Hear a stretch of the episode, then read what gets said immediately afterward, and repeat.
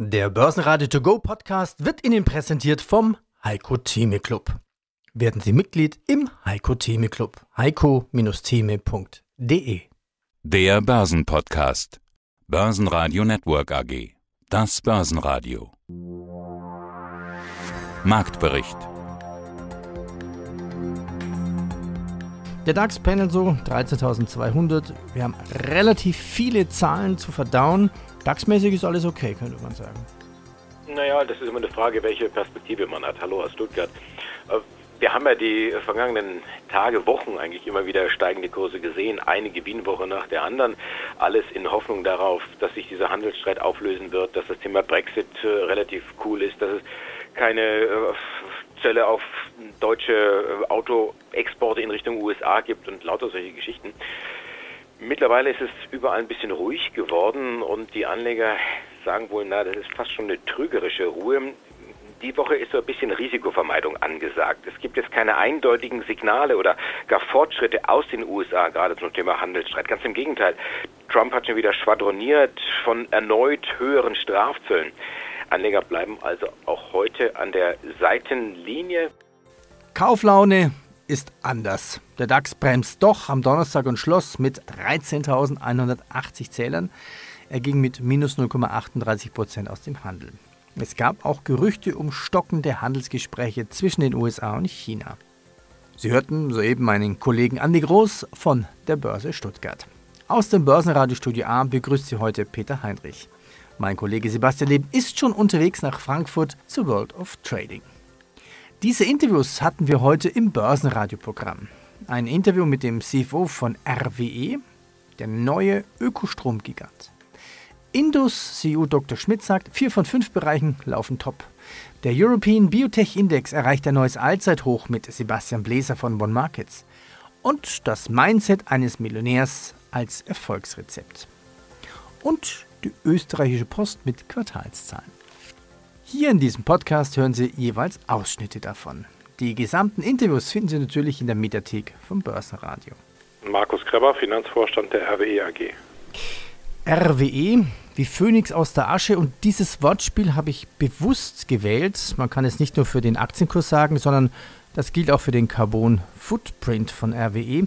2019 ein Umbruchjahr, nachdem die EU den Deal mit E.ON und die Zerschlagung der RWE-Tochter Inicho im September genehmigt hatte, wird RWE zum Ökostromproduzenten Nummer 1. Wie viel Strom, wie viel Prozent des Stromes ist denn bei Ihnen schon Öko? Moment noch nicht so genau sagen, weil dieses Jahr, müssen wir ja fairerweise sagen, ist die Transaktion gerade umgesetzt und wir haben die Aktivitäten erst ab ähm, 18. September bei uns gehabt. Das heißt, die Prognose oder das, das Produktionsvolumen dieses Jahres zu nehmen, ist, ist sehr schwierig. Das prognostizieren wir auch nicht auf die Zukunft, aber was wir gut prognostizieren können, was gut die Gewichte der verschiedenen Geschäftsfelder wiedergibt, ist, dass wir in Zukunft erwarten, rund 60 Prozent unseres Ergebnisses aus erneuerbaren Energien zu erwirtschaften, noch rund 20 Prozent aus der konventionellen Erzeugung und dann jeweils 10 Prozent aus dem Energiehandel und 10 Prozent aus unseren Finanzbeteiligungen.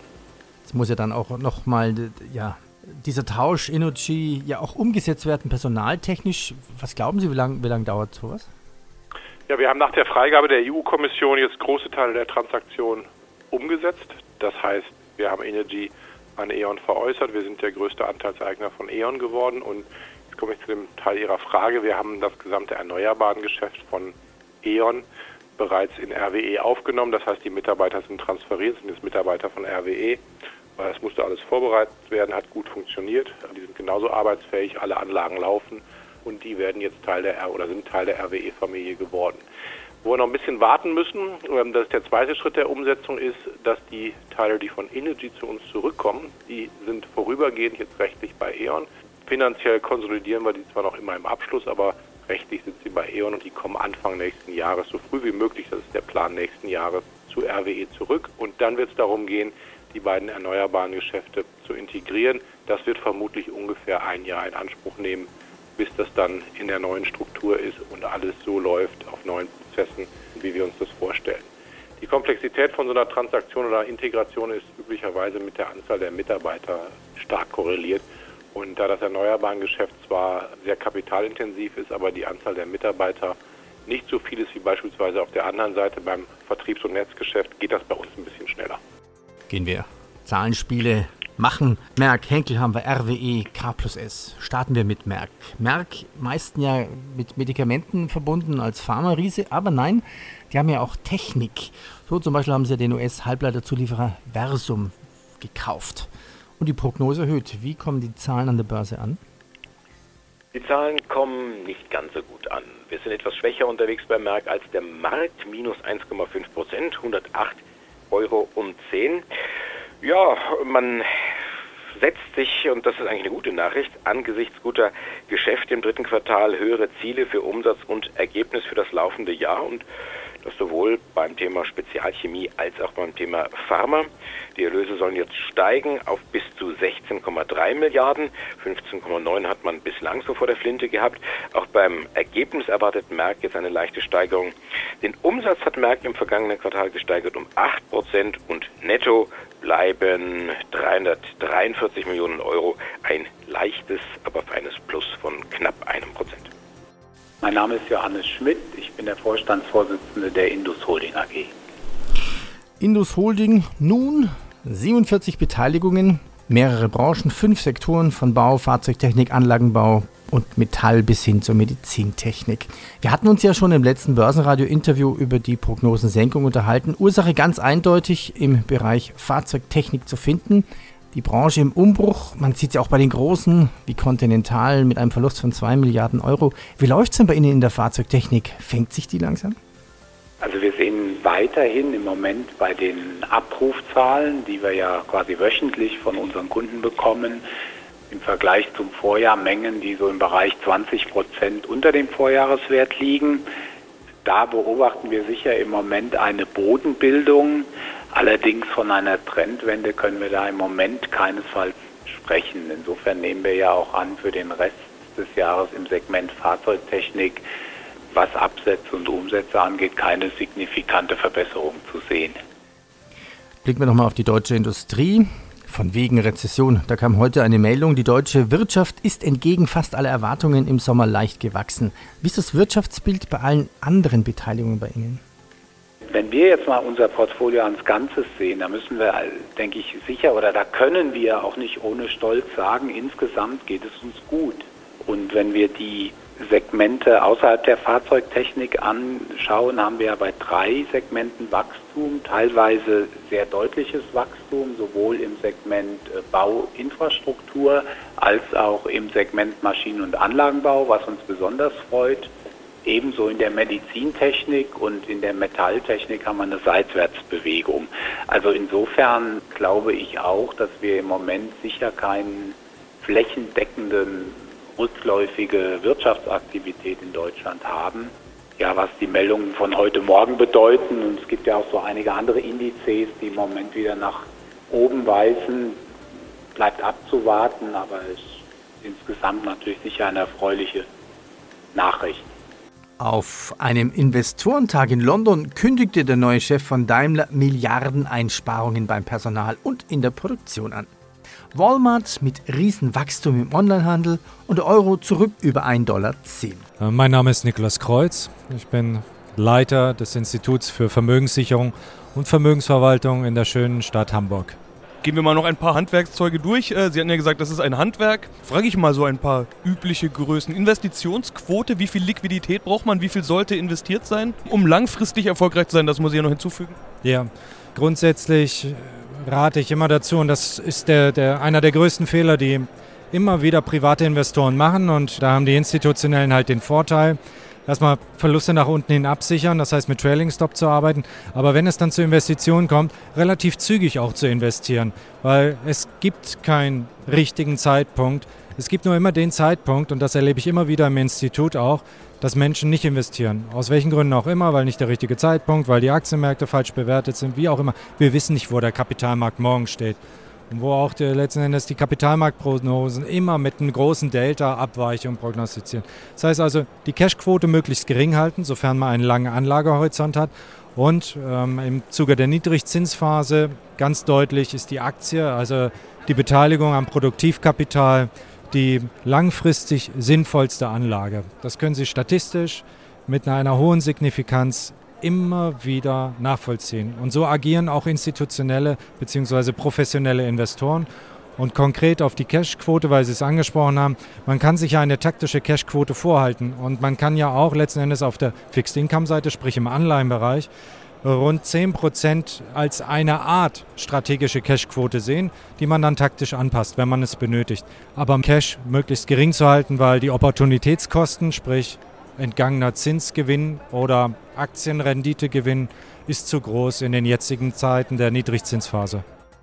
Kommen wir zu Henkel. Ein Journalistenkollege hat mal so die typische Überschrift geschrieben, Henkel klebt. Ja, die Frage ist jetzt, klebt Henkel fest oder klebt es gut bei Henkel? Ja, das sind diese, diese Sprachbilder, die manchmal irgendwo schief hängen und die immer wieder verwendet werden. Ja, äh, Henkel klebt die eine oder was weiß ich. Äh, solange keiner sagt, Henkel, lieber mal trocken trinken. Nein, das sind ein ganz anderes Unternehmen. Ähm, schauen wir uns mal die Zahlen an beim Konsumgüterkonzern. Da steht man ja vor einem Chefwechsel. Man hat weniger verdient. Beim Umsatz verzeichnet man jetzt hier im dritten Quartal nur geringes Wachstum, bereinigt um Währungseffekte und eben Zukäufe gingen die Erlöse sogar leicht zurück. Vor allem im Geschäft mit Kosmetika und besagten Klebstoffen läuft es nicht rund. Also da klebt irgendwo was im Gebälk, könnte man sagen. Man hatte im August die Prognose gesenkt und die zumindest hat man jetzt nochmal bestätigt. Schauen wir uns die Zahlen an. Das bereinigte betriebliche Ergebnis sinkt im dritten Quartal um 8% auf 850 Millionen. Der Umsatz legte, wie gesagt, gleich zu um 0,8% auf 5 Milliarden. Börse senkt den Daumen 2,2% runter, 92,50 Euro. Mein Name ist Sebastian Bläser, ich bin Zertifikate-Experte bei Hypo Vereinsbank One Markets. Ich habe eine schöne Meldung gefunden und darüber möchte ich mich mit Ihnen heute unterhalten. Der European Biotech Index schraubt sich auf ein neues Allzeithoch. Die WKN-Nummer lautet HX28ET. Ja, nachdem man sich das nicht so gut merken kann, werde ich diese Nummer nochmal unten im Text einblenden.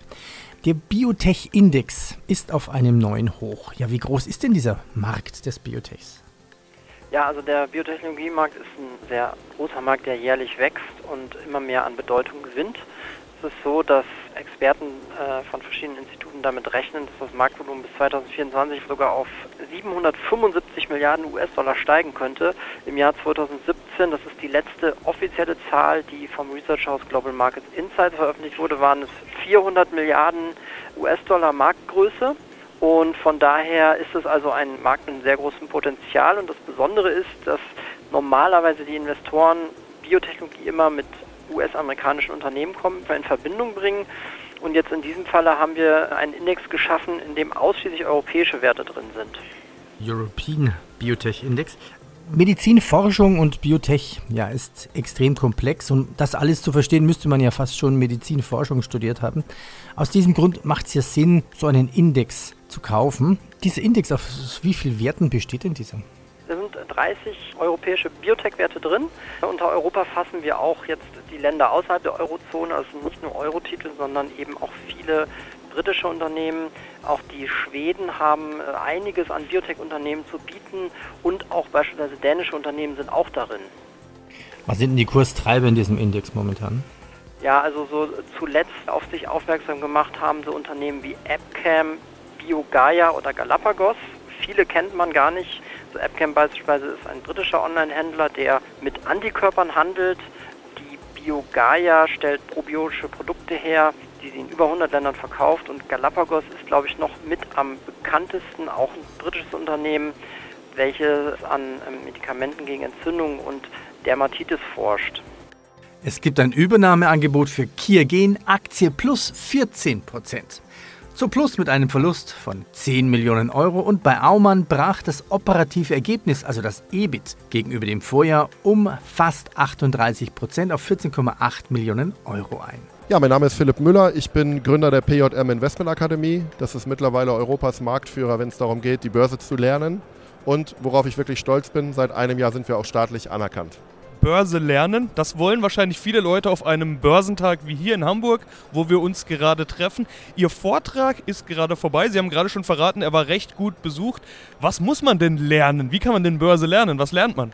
Naja, die meisten Menschen denken beim Börselernen erstmal daran, technisch Techniken von der Börse zu lernen. Das ist natürlich auch Bestandteil der Ausbildung. Aber es ist eben so auch, dass die Persönlichkeitsebene ein Riesenfaktor an der Börse ist. Das heißt, Emotionen, Gefühle, Handlungsweisen, die wir im Alltag haben, zum Beispiel Angst, Gier, Neid, Missgunst, äh, Oberflächlichkeit, Disziplinlosigkeit, all diese Dinge tragen die Menschen auch an die Börse. Das bedeutet, unsere Ausbildung beinhaltet auf der einen Seite Börse, Handwerkszeug, aber auf der anderen Seite eben auch Persönlichkeitsentwicklung. Ich sage immer, das, das Mindset eines Multimillionärs, das ist so das Credo. Oder das andere große Stichwort, das es da immer gibt, Behavioral Finance, ist es das, worum es geht? Ja, genau. Also welch, welche Persönlichkeit darf ich werden, um ein erfolgreicher Investor an der Börse zu sein?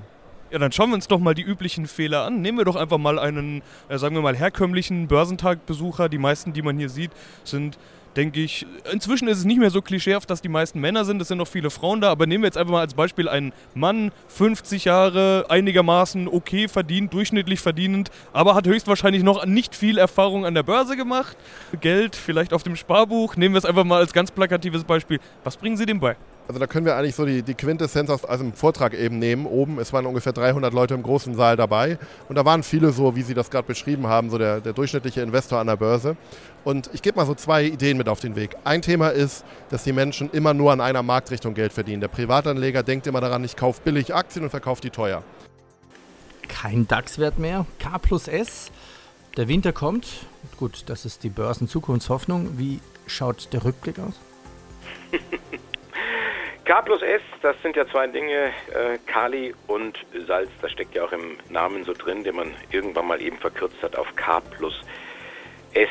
Und gerade wenn wir immer so in Richtung Winter gegangen sind, dann hatten wir früher drüber philosophiert, ja Streusalz, Streusalz, das muss es jetzt bringen, aber schaut doch mal nach draußen, ist da irgendwo ein Winter? Und äh, ohnehin mit, mit Klimaerwärmung fällt das sowieso auf und die ganzen Gemeinden hocken auf ihren Salzbeständen und wenn mal irgendwo die Temperatur auf minus 1 Grad fällt, dann wird alles sofort äh, nach draußen geschüttet. Nein, das große Problem ist äh, das andere Geschäft, das Kali-Geschäft. Die Preise sinken und äh, ja, Produktionskürzungen hat es dann auch wieder gegeben.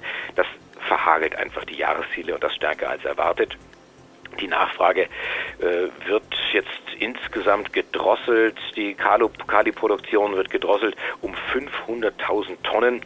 Und auch äh, das besagte Geschäft mit dem Auftausalz, das, das läuft einfach nicht rund. Ich hatte es ja eingangs gesagt. Burkhard Lohr, der Konzernchef, rechnet jetzt in diesem Jahr nur noch mit einem leichten Wachstum beim operativen Ergebnis auf rund 650 Millionen Euro. Ja, bislang hatte man angepeilt bis zu 830, das war so eine Spanne von 730 bis 830 Millionen. Also das, da fickt man raus aus dieser Spanne. Im abgelaufenen dritten Quartal hat man den Umsatz im Vergleich zum Vorjahreszeitraum zwar gesteigert um 8 Prozent auf 905 Millionen. Und das äh, operative Ergebnis hat sich sogar verdoppelt auf 81 Millionen Euro. Wo ist das Aber? Hier kommt der Vergleichszeitraum, der war sehr, sehr schwach gewesen.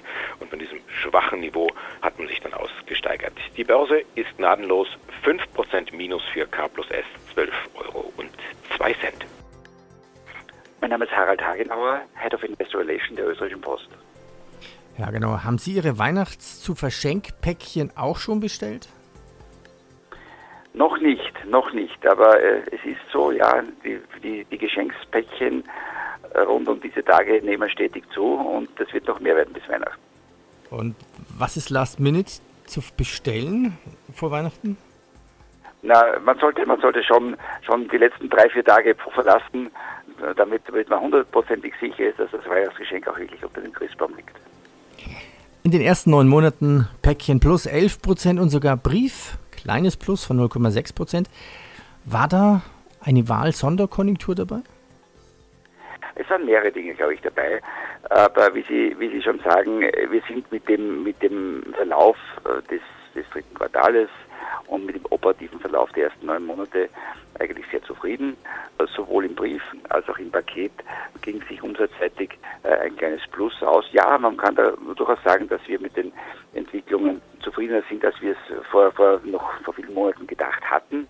Die Volumina im, im Paket äh, speziell, und Sie haben es angesprochen, nicht nur wegen Weihnachten, sondern aufgrund des, des, des wachsenden Onlinehandels, aufgrund der neuen Kooperation der wieder starken Kooperation zwischen österreichischen und deutscher Post ist natürlich in einem äh, rasanten Wachstum und das zeigt sich hier im Umsatz und das zeigt sich schlussendlich auch in einem operativ äh, leicht verbesserten Ergebnis, obwohl da und dort natürlich ein kleiner Sondereffekt drinnen war. Ja, nochmal nachgefragt an so dem Packing-Geschäft. Diese 11 Prozent, wie viel Deutsche Post ist da drin? Wie groß wächst das Online-Geschäft und damit die Post? Und ja, es gilt ja auch zu planen fürs nächste Jahr quasi. Richtig, dass das Paketgeschäft natürlich jetzt einem schönen Wachstum unterworfen ist. Wir haben ein, ein grundlegendes Paketwachstum, ich würde mal sagen, sagen im hohen einstelligen Bereich, so 7, 8 Prozent Grundwachstum wird wohl da sein. Und dazu kommt dann die seit 1. August wirksame neue Partnerschaft zwischen Österreichischer Post und DHL, woraus dann natürlich noch mehr Wachstum da ist. Wir sehen seit dieser Kooperation, dass ein, ein, ein Wachstum von etwa 25 Prozent im Monatsvergleich da ist. Also ja, die, die Kooperation zwischen Österreichischer Post und DHL hat sich natürlich sehr gut für beide Firmen ausgewirkt. Wir können jetzt eine, eine schlanke Logistik bauen, die mit hoher qualitativer Zustellung am nächsten Tag punktet. Und auf der anderen Seite natürlich können wir als Post äh, nach vorne planen, mit Mengen nach vorne planen, die uns auch hilft, unsere ganze Logistik neu aufzustellen.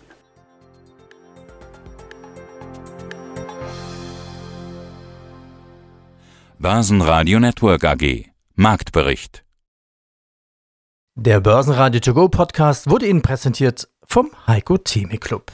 Werden Sie Mitglied im Heiko Theme Club. heiko-theme.de